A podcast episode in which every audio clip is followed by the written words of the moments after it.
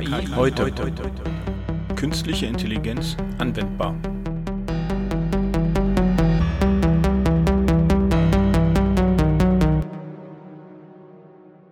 Guten Morgen, Frank. Ja, morgen, Nina. Wie geht's dir heute?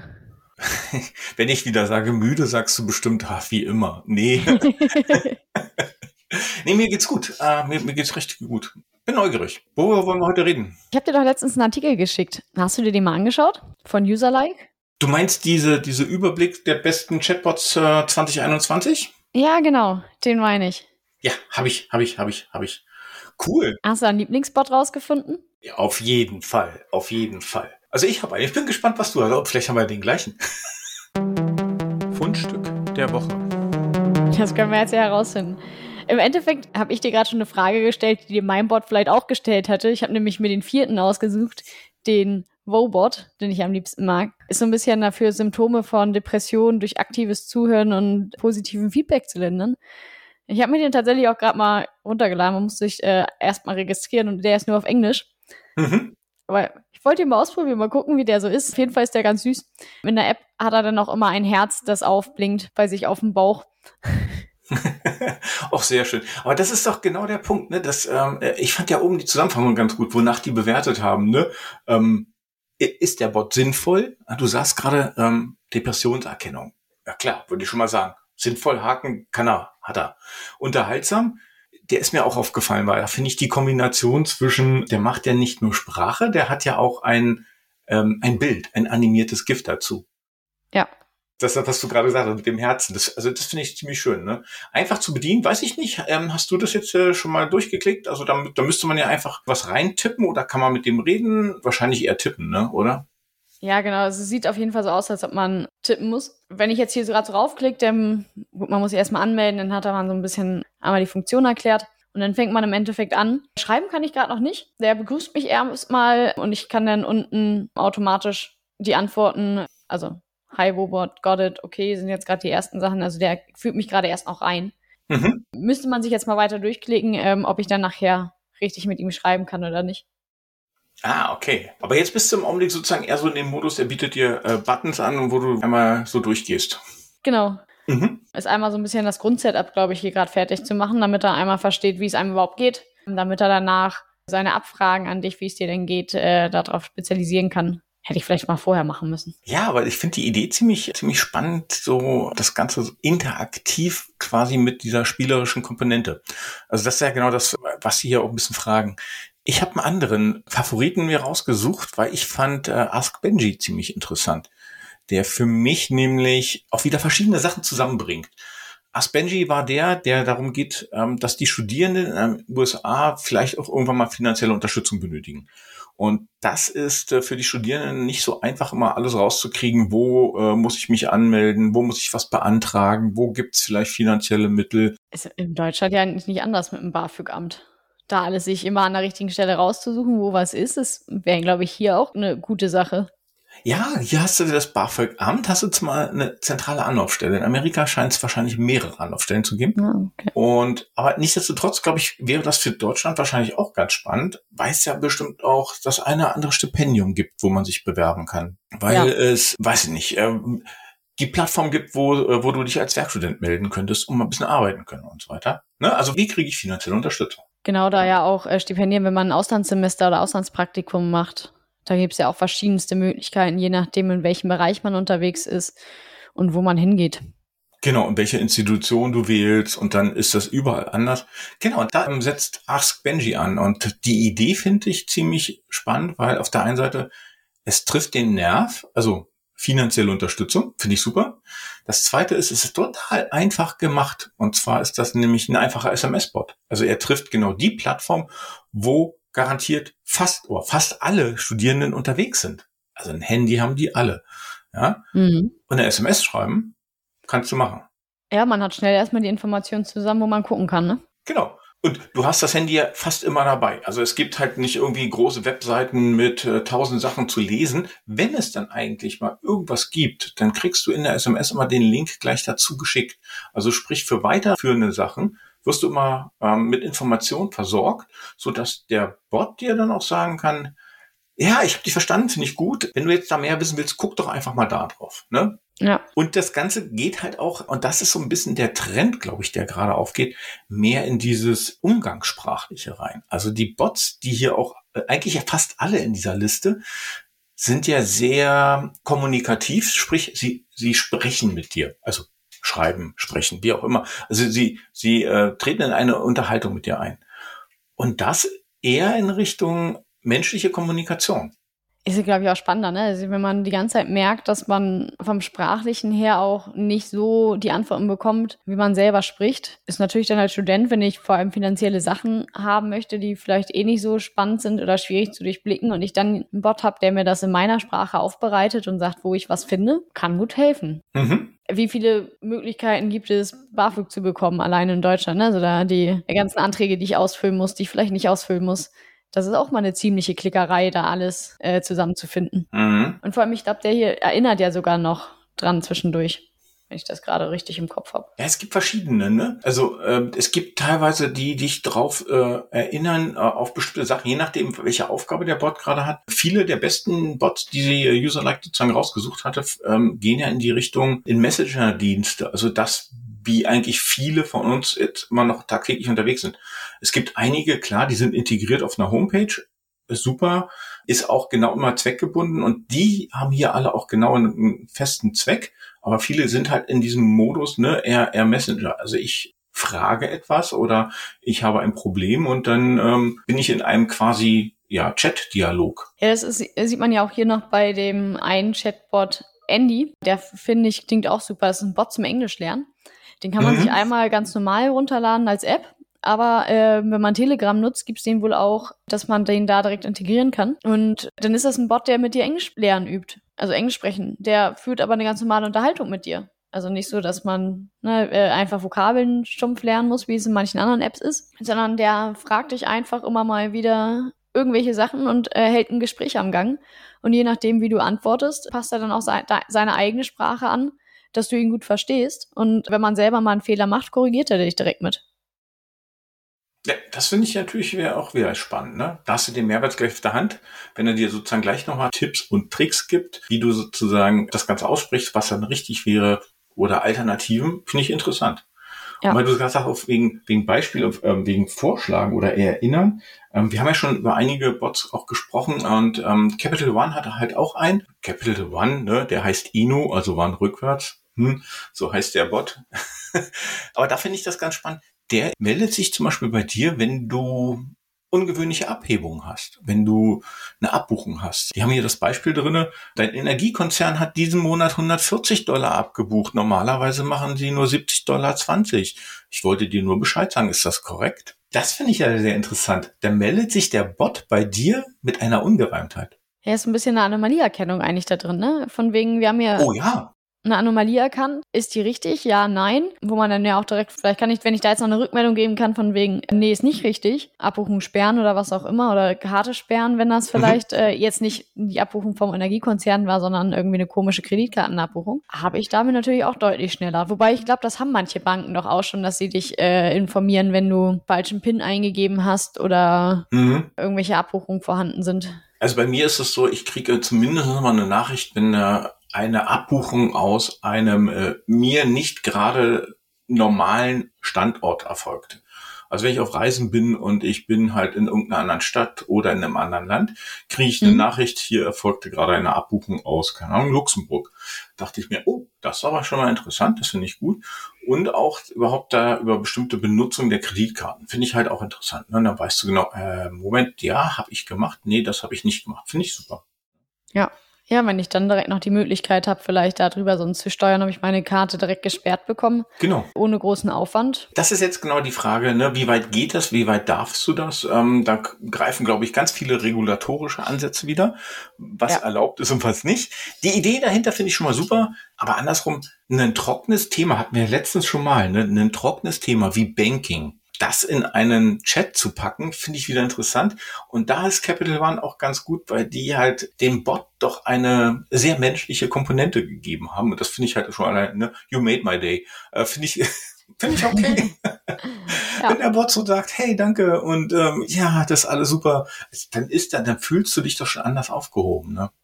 Ja, auf jeden Fall. Das ist ja auch so ein bisschen ne, irgendwo eine Wertschätzung zurück. Schön, dass man den Bot benutzt hat und dann äh, freut sich der Bot auch noch, dass du ihn benutzt und bedankt sich dafür. Ja. Wenn er dann sagt, you made my day, äh, freut man sich da ja auch irgendwo drüber. Ja, genau. Das ist so. Äh, ich finde, das, äh, das, das hat schon ein bisschen was, ja, wirklich die Leute zu animieren, die Bots mehr zu benutzen. Ja. Und das ist auch ein bisschen, glaube ich, die Geschichte, die dahinter geht. Ich glaube, das wäre jetzt schon gut vorbereitet, äh, haben ein bisschen neugierig gemacht. Bin gespannt, was heute mit unseren Gästen passiert, was die uns erzählen über ihre Plattform und vor allem auch ja, Chatbots made in Germany. Also das finde ich, glaube ich, von der Idee her mal ganz spannend. Hatten wir gerade eben, ne? Datenschutz und allen möglichen Sachen da drum. Wo passt das rein? Vor allem, wenn man jetzt sieht hier, dass es in erster Linie eigentlich alles englische Bots waren. Ja, das stimmt. Sehr viele englische Bots, richtig. Und das, was aber wir schon immer oder viel gesagt haben, die auch eine sehr begrenzte Aufgaben haben. Ne? Also sie haben, sind sehr dediziert ja. unterwegs. Ich glaube, du kannst bei kaum einem Bot mal so ein bisschen abweichen. Bin ich gespannt, wie man das dann eigentlich richtig machen könnte. Zahlen, Daten, Fakten.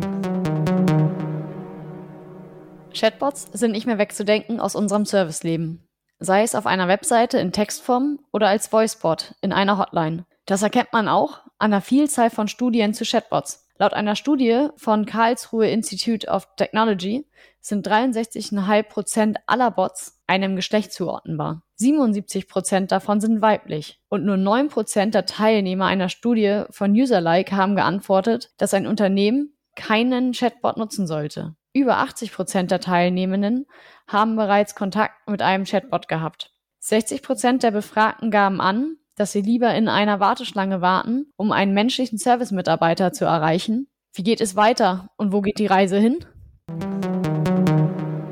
Ja, dann äh, lasst uns doch einfach starten in, unser, in unsere Diskussion. Heute haben wir uns zwei Gäste eingeladen, die eine Chatbot-Plattform haben, und zwar Made in Germany, äh, DialogBits. Und zwar Antonius Ostermann, CTO und Head of Conversational Services und Markus Zegel, Software Engineer bei Webcomputing.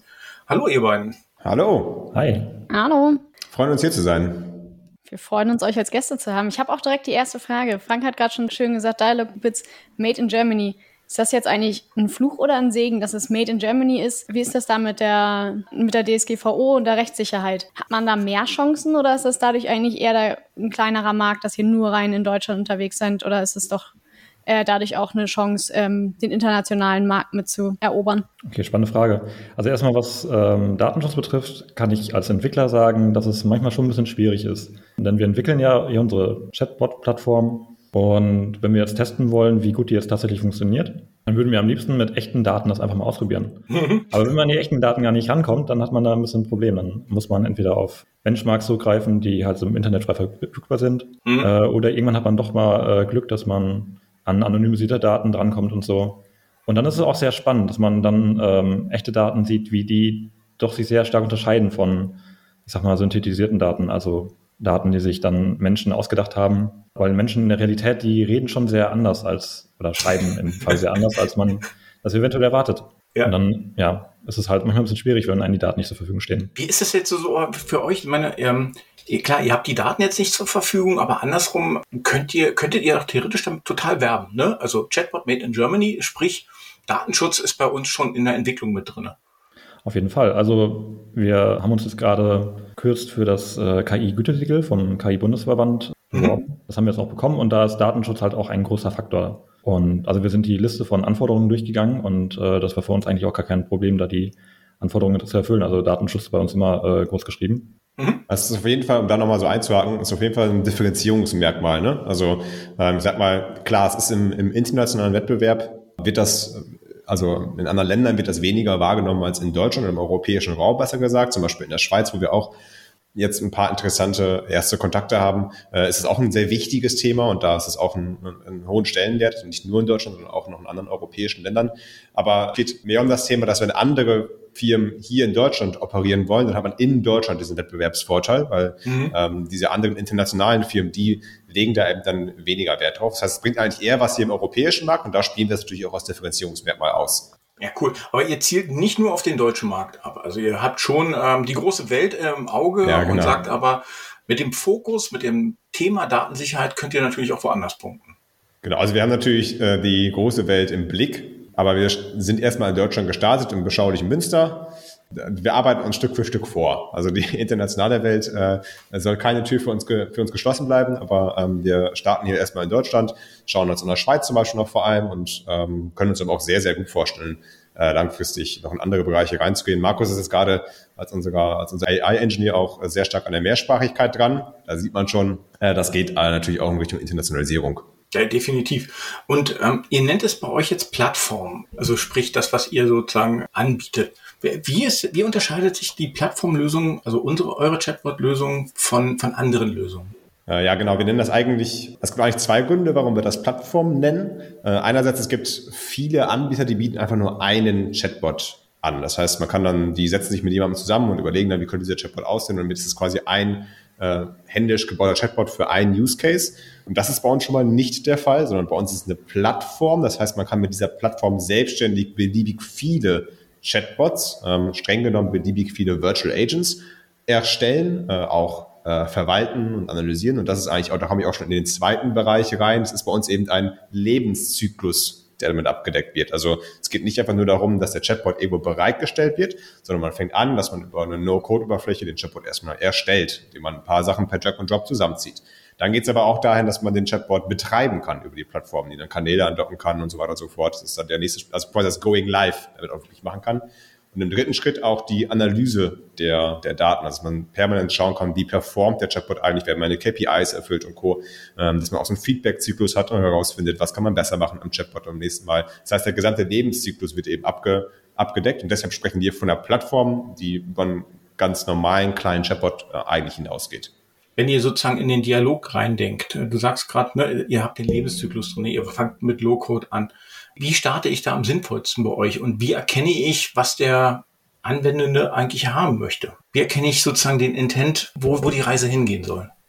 Genau, also in der, in der Plattform kann man ja dann äh, sich den Graphen zusammenbauen. Der Graph stellt ähm, den Dialog sozusagen dar, verschiedene Dialoge, die der Endnutzer sozusagen führen kann mit dem Bot. Und da gibt es dann immer wieder, also wir nennen es ja Bits, gibt es dieses Absicht-Erkennen-Bit. Also der Nutzer tippt irgendwas ein und möchte damit irgendwas beabsichtigen. Und diese Eingabe wandert dann in unsere NLU. Das ist die Natural Language Understanding. Das ist die Komponente, an der ich hauptsächlich mitentwickle. Und da steckt die ganze künstliche Intelligenz drin. Das funktioniert quasi in zwei Schritten. Also ähm, der eine Schritt passiert ganz, bevor die Plattform überhaupt ausgeliefert wird. Das ist sozusagen so ein Basistraining. Da wird die KI erstmal vortrainiert, die äh, liest sich dann ganz viele Texte durch. Äh, häufig wird das zum Beispiel auf Wikipedia dann äh, vortrainiert. Das heißt, die KI liest sich einmal, zweimal, dreimal äh, den gesamten Wikipedia-Korpus durch. Dann auch in allen Sprachen, die da zur Verfügung stehen. Dadurch ähm, versteht die KI dann halt auch, kriegt ein Gefühl für die ganzen Sprachen, also nicht nur für Deutsch, sondern auch für alle Sprachen. Und sobald man dieses Artefakt, was dann dabei rumkommt, einmal hat, kann man darauf aufbauen, dann den eigentlichen Chatbot dann äh, aufbauen. Das heißt, dann kriegen wir ähm, von dem ja, Betreiber äh, unserer Chatbots, die erstellen dann beispielhafte Äußerungen, die die Nutzer vielleicht eingeben könnten. Die werden, ähm, also die werden dann quasi gesammelt und äh, an unsere NLU geliefert. Und auf diesen wenigen beispielhaften Äußerungen können wir dann nochmal ein Training starten und halt wirklich diese Äußerungen mit den einzelnen Absichten verknüpfen, um dann ähm, letztendlich dann auch die Absichten von Nutzern zu erkennen. Also Nutzer, ich habe es ja vorhin schon mal angesprochen, die äh, äußern sich häufig so, wie man das nicht unbedingt erwartet. Aber die KI kann dann entsprechend trotzdem von den voreingepflegten Äußerungen verallgemeinern auf das, was der Kunde dann möchte. Genau, und kann damit dann die Absicht erkennen. Du hast gerade gesagt, äh, vortrainieren, ähm, das ist quasi Wikipedia lesen oder Texte lesen, das macht ihr noch. Ne? Also sprich, ihr trainiert der NLU schon mal zumindest die Sprache, die Gegebenheiten an und das, das Umgangssprachliche. Und wenn es dann um den konkreten Case geht, äh, das ist dann das Feintuning, wo du sagst, da braucht ihr jetzt Beispielsätze, damit ihr die richtigen passenden Antworten habt. Das macht ihr dann mit den Kunden zusammen oder der Kunde selber? Also nicht, nicht ganz genau. Also ähm, diese vortrainierten Modelle, die kann man tatsächlich, ja, ich sag mal, die sind frei verfügbar. Die werden auch von äh, großen Unternehmen oder hm? Forschungseinrichtungen äh, vortrainiert. Bei diesem Training entsteht halt auch äh, sehr viel CO2, ähm, allein durch die ganze Energie, die in das Training geht. Das dauert äh, zum Teil mehrere Tage oder vielleicht auch Wochen bis so ein Modell vortrainiert ist. Äh, und auf diesen Modellen bauen wir halt auf. Äh, was wir aber auch machen könnten zum Beispiel, ist, wenn wir jetzt noch ähm, eine gewisse Domäne weiter unterstützen wollen, zum Beispiel die Banking-Domäne, könnten wir hingehen und einen eigenen großen Korpus nehmen, der ganz viele Texte zu ja, in der Banking-Sprache nächstes Mal äh, enthält äh, und können darauf das Training weiter fortsetzen, um auch dann über mehrere Tage vielleicht das zu trainieren und dann einen, wirklich eine, eine KI-Basis zu haben, die gut auch mit dem Banking-Jargon zurechtkommt. Genau, und dann das, ähm, dieser zweite Schritt, den wir dann mit Dialogbits machen, mit dem Nutzer. Äh, der Nutzer pflegt dann halt seine 10 bis 20 Äußerungen pro Absicht ein ähm, und dann über seine, wie viele Absichten er auch immer hat. Und die werden dann nochmal trainiert. Und ähm, dadurch, dass halt so viel Training im Vorhinein schon stattgefunden hat auf den großen Corpora, ist das zweite Training jetzt sehr schnell. Das dauert dann nur einige Minuten.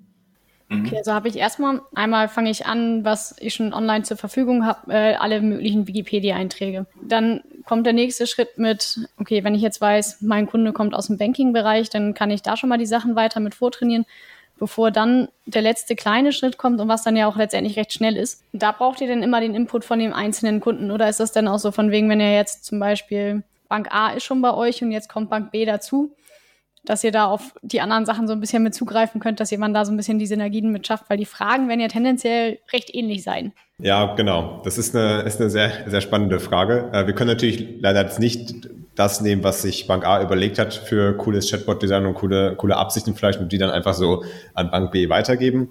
Das geht äh, leider so einfach nicht. Ähm, also erstmal prinzipiell, um die erste Frage vielleicht zu beantworten, ja, wir sind da auf den Kunden angewiesen, weil nur der Kunde weiß ganz genau, wie später der Bot sich verhalten soll und äh, was die Nutzer auch tendenziell äußern. Der kann meistens reingucken in die Kundenkontaktcenter, in die Callcenter und Co., wie Kunden eigentlich so sprechen und was Kunden eigentlich überhaupt abfragen.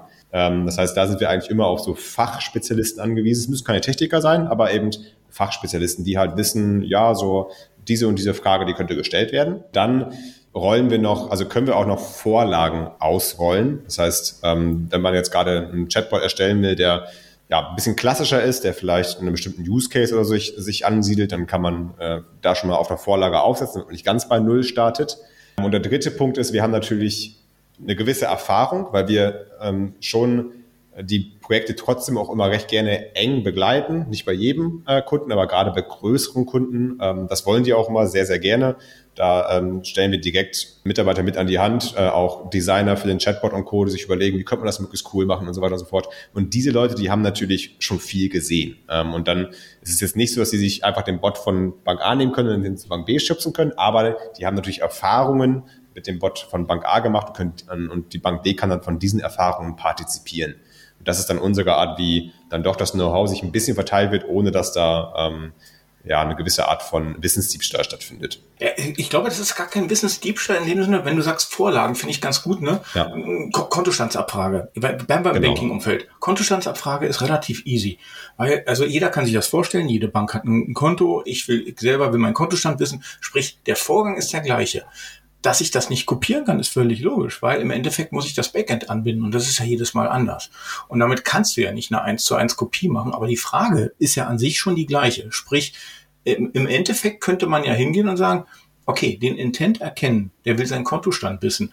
Und das fand ich so schön, Markus, gerade wie du gesagt hast, die Leute reagieren unterschiedlich. Ne? Der eine schreibt halt seinen Stand rein, ne? also einen ganzen Satz, ich möchte meinen Kontostand, und der andere sagt nur Kontostand.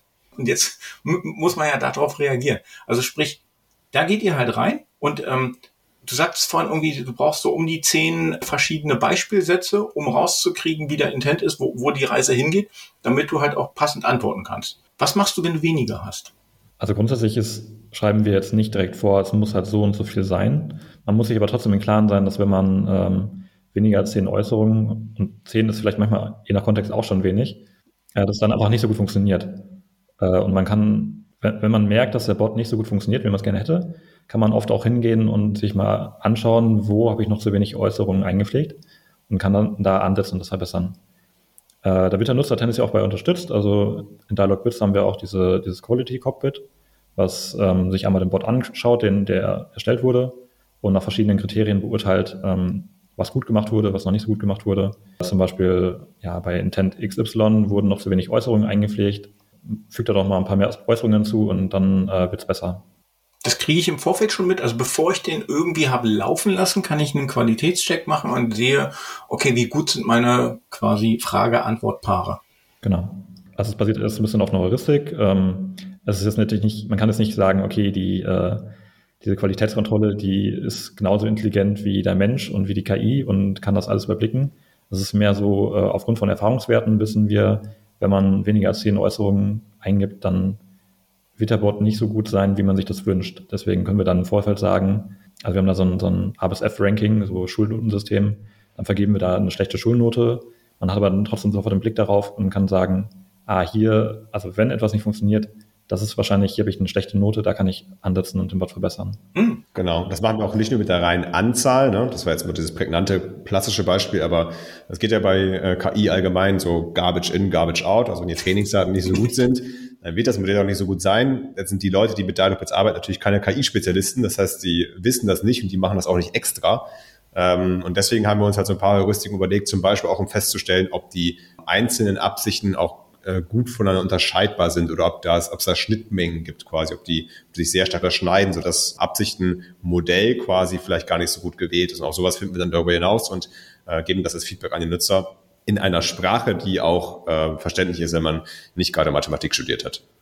Ah, okay. Also für, für mich nochmal kurz, ich versuche es nochmal zusammenzufassen ihr kriegt halt raus, ähm, du hast halt zwar 25 Fragen eingegeben und du denkst, das sind vielleicht drei verschiedene Intents drinne. Ähm, wir glauben aber, zwei Intents überschneiden genau. sich, weil wir nicht genau wissen, mit diesen 20 Fragen, die da drinne sind, welcher der beiden Intents gemeint ist. Bitte kläre nochmal, verschärfe deine Fragen Exakt. Nach. Also genauso würdet ihr Genau, sagen. und das ist dann natürlich nur eine Recommendation. Also wir sagen, wir sind uns da, können das jetzt nicht 100% mhm. sicher sagen, aber schau da mal rein und guck mal, ob das vielleicht der Fall ist. Und Genau. Und dann ah, ist der okay. Nutzer angehalten, das mal kurz zu prüfen oder vielleicht mal auszutesten. Ansonsten hast du vorhin schon äh, erwähnt, mh, hm, so, so im Nebensatz, ähm, dass ihr Multikanal auch anbietet und ihr deswegen Plattform nennt. Wir reden jetzt gerade von Chatbot. Also viele haben Chatbot vor Augen. Ne? Ähm, das ist halt auf einer Website. Da ist, gibt so ein kleines Icon und ähm, das nervt immer. Pinkt rein. Äh, Karl die Klammer bei Microsoft Word kennt man noch. Die fragt dann immer so schön, was für, was für Multikanäle habt ihr denn äh, vor Augen und was unterstützt ihr und wie passt das zusammen mit dem, was ich, wenn ich zum Beispiel genau diese Website Chatbot implementiert habe, kann ich das in der Sprache genauso nutzen? Genau, also wir trennen bei Dialogbits, äh, wir haben allgemein so ein, so ein gewisses Modularisierungsprinzip dahinter, aber wir äh, trennen bei Dialogbits erstmal allgemein die Logik quasi, die in dem Virtual Agent, so nennen wir es dann nämlich auch eigentlich. Also wir, nennen, wir sagen dann nicht, dass das, was man mhm. da stellt, ist eigentlich kein Chatbot. Man müsste sagen, es wäre, wenn, dann wäre es erstmal nur ein Bot. Und das besetzen wir als Virtual Agent.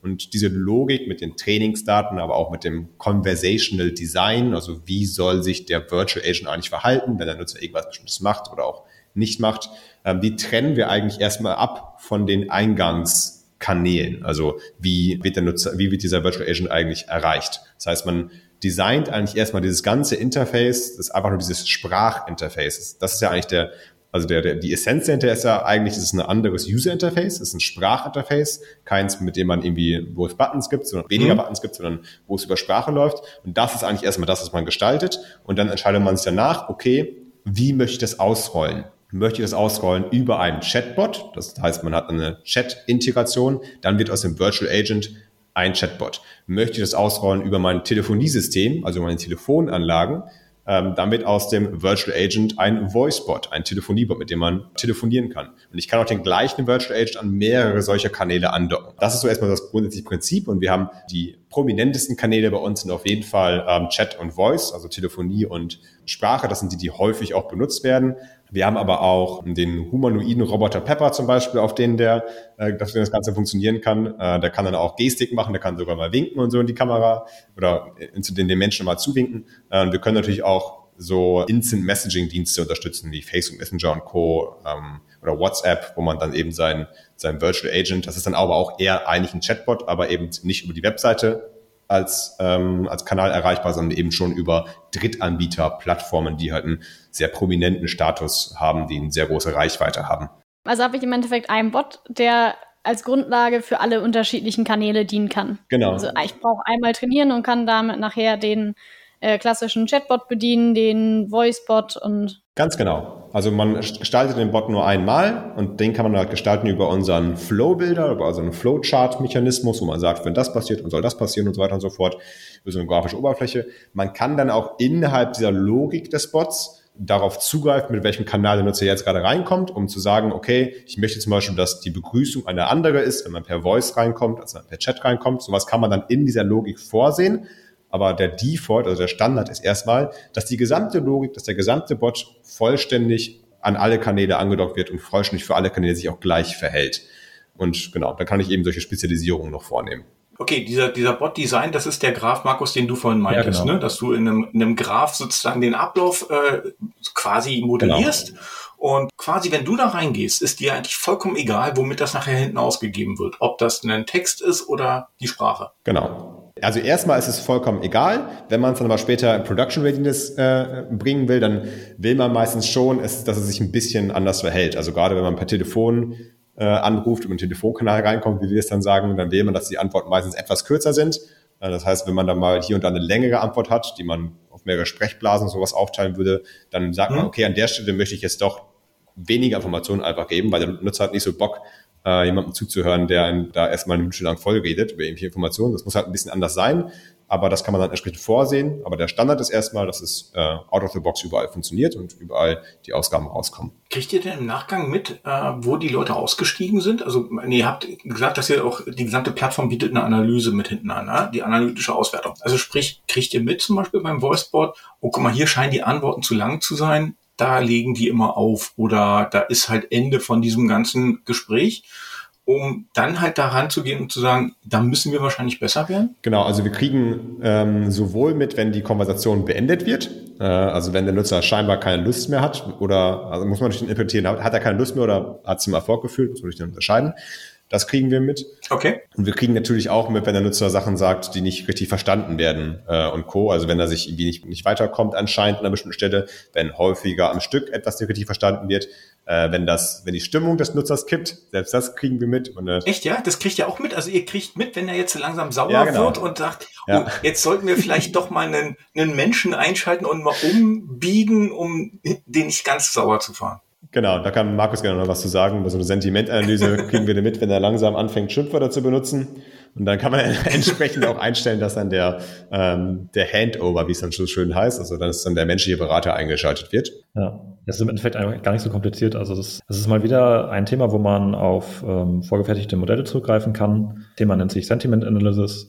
Das heißt, man versucht so ein bisschen aus der Äußerung, die der Nutzer macht, herauszufinden, wie gut seine Stimmung ist. Also man kann es aber auch weiter treiben, irgendwann, ob es jetzt aggressiv ist oder erfreut ist, sowas. Mhm. Genau, und im Moment äh, geben wir da einfach einen Score zurück zwischen 0 und 1. 1 bedeutet happy, 0 bedeutet sehr unzufrieden. Ähm, genau diese Information wird dann halt von der NLU halt generiert und halt zurückgereicht an Dialogbits. Das heißt, man kann dann da auch wieder auf diesen Wert zurückgreifen und äh, seine Analysen damit machen oder auch im Gespräch daran verzweigen, wenn man jetzt merkt, wo äh, dieser Sentimentwert ist jetzt sehr gering, vielleicht sollte ich da jetzt anders reagieren, als ich normalerweise reagieren würde bei dieser Äußerung. Ach, das kann ich auch mit modellieren. Genau. Also ich kann den Sentimentwert mit in die Modellierung Exakt. mit einnehmen. Also sprich, habe ich jetzt einen, einen, zufriedenen Kunden oder einen unzufriedenen Kunden? Genau. Also immer, immer Ach, cool. wenn quasi eine Nutzerausdruck verstanden wird, dann geht der, der Graph quasi weiter und da liefern wir als Parameter quasi für den nächsten Schritt mit, okay, es gibt folgende Konfidenz, die wir jetzt gerade herausgefunden haben und folgendes Sentiment. Äh, und dann kann man sich auch denken, okay, wenn der Nutzer zum Beispiel, vielleicht hat er seine Kreditkarte oder sowas verloren und dann ist vielleicht das, äh, ist er vielleicht ein bisschen, äh, kann man vielleicht bei der Absicht dann direkt schon mal checken, okay, ist das Sentiment gerade ein bisschen negativer, weil der möchte eigentlich gerade nicht sich mit einem Bot unterhalten, sondern möchte möglichst schnell das ganze Thema klären, dass man da zum Beispiel einen schnelleren Ausstieg macht bei dieser Kombination aus Absicht und äh, niedrigem Sentimentwert. Mit was für Parametern messt ihr das denn überhaupt, wie der Sentimentwert gerade ist? Also du hattest eben einmal Schimpfwörter genannt oder jetzt gut bei einer verlorenen Kreditkarte, das kann ich mir sowieso recht gut einfach vorstellen, dass da ein Nutzer vielleicht eher aufgebrachter ist und aufgewühlt. Aber welche Parameter habt ihr denn da sonst das zu erkennen? Also wenn ich jetzt zwar genervt bin, ich würde jetzt bei einem Chatbot nicht anfangen, ein Schimpfwort zu benutzen, damit ich vielleicht einen anderen Weg finde. Genau, das, das ist manchmal einfach subtiler als, als das. Ähm, also es ist äh, auch wieder so ein Machine Learning-Thema. Also so ein, ähm, man hat ein Modell, was darauf trainiert wurde, halt genau diese Subtilität herauszufinden. Dazu gibt es dann halt äh, auch Datensätze, die wahrscheinlich so crowdsourcing-mäßig dann zusammengetragen wurden. Äh, ganz viele beispielhafte Äußerungen, die dann ähm, händisch annotiert wurden, mit einem Score zwischen 0 und 1 zum Beispiel. Manchmal gibt es aber auch Datenliste, wo man das ein bisschen einfacher machen kann. Zum Beispiel ähm, Amazon Reviews wäre zum Beispiel ein gutes Beispiel. Da hat man ja meist immer einen Text, wo die Leute sich über das Produkt auslassen, was ihnen nicht gefallen hat. Und man hat gleichzeitig die äh, Sternebewertung zwischen 1 bis 5 Sterne. Und dann kann man sich auch daraus ähm, dann die Trainingsdaten ziehen, ein Machine Learning Modell darauf trainieren und das kann dann wiederum verallgemeinern auf äh, Sätze, die es bisher noch nicht gesehen hat und dann trotzdem versuchen, äh, das Sentiment daraus abzuleiten. Also wie zufrieden der Nutzer ist. Mhm. Genau, also man guckt sich bei Amazon-Bewertungen an, wie so Leute schreiben, wenn sie nicht zufrieden sind mit einem Produkt und das erlernen wir dann und übertragen es auf äh, Chatbot-Nachrichten. So könnte ich das, so hätte ich es jetzt zusammengefasst. ja, das verstehe ich total. Ähm, nutzt ihr gleich diese Bewertung auch nochmal? Also fragt ihr zum Beispiel eure Anrufenden, ähm, wie gut ja, Also wenn der Nutzer das äh, möchte, dann kann man da so ein Feedback-Modul einbauen. Das, man muss dann gucken, ab wann, an welcher Stelle man das macht. Da ist auch mal so die Frage, das sollte Nutzer auch nicht zu viel äh, mhm. nerven gleichzeitig. Also das muss man dann jeweils immer von Bot zu Bot äh, unterscheiden. Super hilfreich ist dann natürlich, wenn man nicht nur fragt, wie der, ob das gesamte Anliegen gelöst wurde. Das ist quasi eigentlich ja, das spielt dann direkt in die KPIs rein für die, ähm, für die Manager und Co., um zu wissen, ob, das Ganze, ob die Software per se löst. Das ist natürlich auch ein super gutes Feedback, wenn wir wissen, ob eine einzelne Absicht gut erkannt wird. Also Daumen hoch oder Daumen runter, weil das wäre dann Feedback mhm. für den Lernprozess des Chatbots, dann könnten wir den Chatbot wieder verbessern. Das heißt, das sind eigentlich zwei unterschiedliche Feedback-Ebenen. Äh, die eine ist wesentlich nerviger als die andere. Ähm, deswegen muss man ein bisschen aufpassen, dass äh, der Nutzer da nicht, äh, nicht zu viel Arbeit für uns erledigt. Ja, also, ja, aber das verstehe ich, meine, aber das, das sind ja die, diese kleinen Feinheiten, die nachher den gesamten Ablauf besser machen, ne? Diese, den gesamten Dialog verbessern. Also je besser ihr wisst, warum der jetzt ausgestiegen ist, umso genau. besser könnt ihr natürlich ja. den gesamten Dialog gestalten. Ihr seid vorhin schon mal äh, so nebenbei über ähm, Bits und Hubs gestolpert. Äh, bin ich bei euch auf der Seite auch. Ähm, erstens, was sind Bits und Hubs? Und ihr versprecht Modularisierung dadurch. Wie muss ich mir das vorstellen? Ganz genau. Ja, das ist so ein bisschen ähm, ein Alleinstellungsmerkmal von Dialogbits und ist auch namensgebend für die Plattform. Also Dialogbits heißt Dialogbits wegen der Bits tatsächlich. Und genau, also der, die, der Clou der Dialogbits ist, dass wir quasi so, eine, so ein Stufensystem haben und wir sprechen über Modularisierung auf mehreren Ebenen. Wir haben ganz oben den Virtual Agent, den kennen wir jetzt schon. Das ist quasi die das mhm. gesamte Bündel der Logik für einen Bot, könnte man das übersetzen. Und dann gibt es in diesem Virtual Agent, damit dieses Modell, dieses, also dieser Graph nicht so komplex wird bei größeren äh, Bots, ähm, kann man diesen Virtual Agent einteilen in einzelne Flows. Also wie man es bei von einer Flowchart vielleicht denkt, modelliert man halt einzelne Flowcharts, hat dann so einzelne Flows, dann so, so fachliche Bündel. Das ist der nächste, die nächste Modularisierungsebene. Dann muss man nicht mehr über den ganzen Bot reingehen, sondern man geht in einen einzelnen Flow rein und kann den eben entsprechend modellieren. Und dieser Flow, der ist wie so ein Flowchart eben aufgebaut äh, auf einzelne Schritte. Es gibt da quasi einzelne Flowchart-Schritte und dann jeweils entsprechende Pfeile. Und da soll immer, also Verzweigungen im Endeffekt.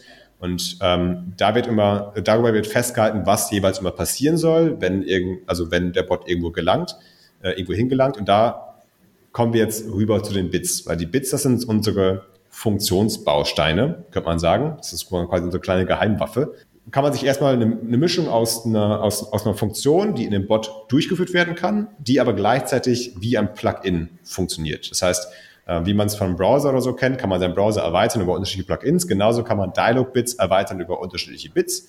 Und diese Bits sind dann entsprechend einzelne kleine Funktionen. Und diese Funktion kann ich mir dann in meinem großen Graphen, in meinem Flow-Bilder, wenn ich meinen Flow gestalte, einfach reinziehen und kann sagen, okay, an dieser Stelle soll jetzt diese Funktion ausgeführt werden dann kann man sich, wir haben natürlich sehr viele vordefinierte äh, Bits, also vordefinierte Funktionen. Zum Beispiel, das hatte Markus ganz am Anfang schon mal gesagt, das Absicht erkennen Bit. Das ist, macht eigentlich einen faktischen mhm. NLU-Prozess. Das heißt, es checkt, welche Absicht wurde gerade angetriggert, wenn der Nutzer irgendwas schreibt. Macht also die AI dahinter. Aber es gibt auch viele andere Bits. Also wenn man jetzt sagt, okay, wenn jetzt eine Absicht erkannt wurde, dann kommt ja wieder der nächste Schritt. Dann kann ich mir wieder überlegen, was soll das nächste Bit sein, das jetzt ausgeführt wird. Da könnte ich was nehmen, wie zum Beispiel, wirf irgendeine Backend-Schnittstelle an. Also funk mal irgendwo hin, via HTTP an der Backend-Schnittstelle und ähm, stoß mal irgendeinen Prozess an, einen internen Prozess. Oder aber auch sowas wie würfel mal eine Zahl zwischen 1 und 20 und mach dann irgendwas damit weiter. Also so ganz viele unterschiedlichste Sachen, ähm, die wir dann eben über so Funktionen abbilden können. Und unser Hub Also es ist ein bisschen längere Antwort, ich merke das schon. ja, aber ich frag gleich rein. Mach mal weiter. Äh, unser Hub, das ist dann so ein bisschen unsere Art App, App Store, unsere Art Marketplace, so kann man das übersetzen. Das heißt, jetzt wissen wir, okay, es gibt diese unterschiedlichen Modularisierungsebenen, diese unterschiedlichen Artefakte bei uns, die Conversational Assets, wie wir sie nennen. Und jetzt kann man über dem Hub diese Assets miteinander oder untereinander teilen. Vor allem ist das so interessant für so ganz also für größere Konzerne, die halt vielleicht mehrere Tochtergesellschaften und Co. haben, die können nämlich dann, nämlich, nämlich dann hinsetzen, können den Hub benutzen und können entscheiden, dass einzelne Player, einzelne Stakeholder in diesem Konzern vielleicht einen Virtual Agent erstellt und den dann über den Hub an andere ähm, Tochterunternehmen äh, weitergibt, sodass die nicht mehr bei Null anfangen müssen, sondern eben entsprechend viel von dem schon, schon wiederverwenden können und vielleicht nur leichte Anpassungen machen können. Und das soll perspektivisch für all unsere Modularisierungsebenen gehen. Also nicht nur für Virtual Agents, sondern auch für Bits und für Flows, dass all das eben über den Hub immer geteilt werden kann und auch lizenziert werden kann. Du hast gerade schon gesagt, eine schöne längere Antwort. ähm, ich zerhack die jetzt mal. Ich frage mal wieder rein. Ähm, du hast gerade Bits gesagt. Könnte das sowas zum Beispiel sein, vorhin äh, die Kanalerkennung? Also Exakt. sprich, kommt er über ja, den genau. Chat rein oder über das, das Telefon? Das ist auch ein Bit, genau. Das heißt, das Bit heißt bei uns anhand von Kanal verzweigen. das heißt, ähm, okay. ist ein bisschen längerer Name, aber er sagt genau das, was passiert. Das heißt, der Kanal wird erkannt und dann verzweigt danach das Flowchart, je nachdem, ob es ein Telefonkanal ist oder ein Chatkanal ist oder ein Pepper ist, ein Roboter ist. Äh, so heißt, deswegen heißt das Bit genau so wie das, was es eigentlich tut. Aber genau, auch das ist bei uns ein Bit. Also selbst diese sehr systemnahen Funktionen, wir haben alles äh, als Bits umgesetzt. Cool. Könnte ich mir jetzt auch vorstellen, meine, du sagst gerade im Konzern, da, genau da stelle ich es mir nämlich gut vor. Ne? Du hast verschiedene Abteilungen, du hast verschiedene Bereiche und die haben unterschiedliche Ideen von ähm, Chatbots, ähm, auch mit unterschiedlichen Aufgaben. Nichtsdestotrotz sind doch viele Sachen ähnlich, wie der Einstieg zum Beispiel, wo ich sage, anhand der Uhrzeit sage ich Guten Morgen, Mahlzeit oder guten Abend oder ich sage du oder sie, ähm, also sprich ist das intern oder extern das sind auch solche Dinge, die ich darüber sozusagen scheren könnte zwischen den Abteilungen, ohne dass ich das jedes Mal wieder neu mache. Genau, muss. also man kann, wenn man, ähm, wenn man dann so einen ganzen Virtual Agent eben shared, dann kann man äh, den parametrisieren. Das heißt, dann müssen die einzelnen ähm, Unterabteilungen oder unter Firmen gar nicht mehr in diesen Flow-Bilder reingehen, theoretisch, und selber da ähm, äh, Flowcharts erstellen oder Texte bearbeiten, sondern die könnten dann sagen, okay, ich möchte den in der Du-Form haben oder in der Sie-Form haben und derjenige, der ursprünglich mal diesen Virtual Agent erstellt hat, der muss es natürlich vorgesehen haben. Der hat gesagt, okay, es soll mal einen Parameter geben, du oder sie Form. Und je nachdem, welche, ähm, welcher Wert der jetzt hintersteckt in der jeweiligen Instanz, verhält sich der Bot dann ein bisschen anders. Und so lässt sich alles theoretisch dann parametrisieren, sodass dadurch eben der Aufwand ganz klar gespart wird. Das ist vor allem, so ist es jetzt auch primär eingesetzt, vor allem ist das äh, super cool für ähm, so eine übergreifende Brand. Also wenn man zum Beispiel ähm, in einem Konzern, ähm, nehmen wir mal an, das ist eine Versicherungsgesellschaft, die ähm, vielleicht ganz mhm. viele Unterversicherungen hat, ähm, aber es gibt ja trotzdem so eine Mutter, also so, so, so eine Mutterbrand darüber bei so größeren Versicherungskonzernen. Und die wollen dann auch als Chatbot eigentlich ja so ein Corporate Design haben. Also es soll schon ein Chatbot sein, der sich eigentlich überall gleich verhält. Trotzdem jeder einzelne Versicherungsvertriebler kann ja, hat ja so ein eigenes Office, man kennt das ja auch, wenn man durch die Stadt guckt, die haben ja teilweise ihr eigenes Office, mhm. ein bisschen, ein bisschen ähm, Individualisierung ist da mit dabei. Das heißt, jeder einzelne Versicherungsvertriebler könnte dann zum Beispiel diesen großen Mutter-Chatbot, der das eigentlich die Haupt, den, den Hauptbrand vermarktet, nochmal klein individualisieren für die eigenen Use Cases. Ähm, könnte zum Beispiel ein paar Module aktivieren, also je nachdem das, was eben die, der Mutterkonzern vorsieht. Wenn ich jetzt so, mir das Ganze so vorstelle, ähm, wir haben jetzt schon mit einigen auch gesprochen, äh, Chatbot ist ja ein Thema, wenn ich das jetzt raushöre, glaubt ihr dran, dass es irgendwann mal Use Case übergreifende Chatbots geben könnte? Weil aus meiner Sicht, also gerade die Intent Erkennung ist ja die große Herausforderung. Und je enger ich in einem Use Case gefangen bin, ähm, sei es jetzt, äh, weiß nicht, irgendwas mit Kontostandsbewegung, weiß ich, darum geht es. Ja, wenn ich jetzt aber dort auf einmal unterwegs bin und ich will ein neues Konto eröffnen oder ich will äh, einen Hauskredit haben, was ja was ganz anderes ist, wo ich ganz andere Fragen stellen muss, glaubt ihr irgendwann dran, dass es große Chatbots geben wird, die komplett so eine Service Hotline ablösen könnten? Das ist jetzt, glaube ich, so eine Kombination, genau, eine Kombination aus, uns, aus, aus dem Know-how von uns beiden. Weil, also, was das Problem so ein bisschen dahinter ist, es ist ja auch so diese, diese Frage, gibt es irgendwann diese Master-KI, die, die dann alles kann? Ähm, das ist ja nicht so mhm. das Konzept von künstlicher Intelligenz, wie wir es heute leben, sondern das ist ja eigentlich mal ein sehr domainspezifische, domainspezifische Technik. Also man guckt sich eigentlich nur ein Problem mit einer ganz bestimmten Domäne an und trainiert dafür dann die künstliche Intelligenz, weil das funktioniert super gut. Und je größer und allgemein umfassender die Domäne wird, desto schwieriger wird dann die Detailerkennung, sage ich mal. Jetzt, wenn man in der, der Banking-Domäne, also ich glaube, es ist nicht so das Problem, dass man einen Chatbot baut, der unterschiedliche Banking-Fälle abdecken kann, nicht nur Kontostandsabfragen, sondern auch also Support und Co. mit abdecken kann.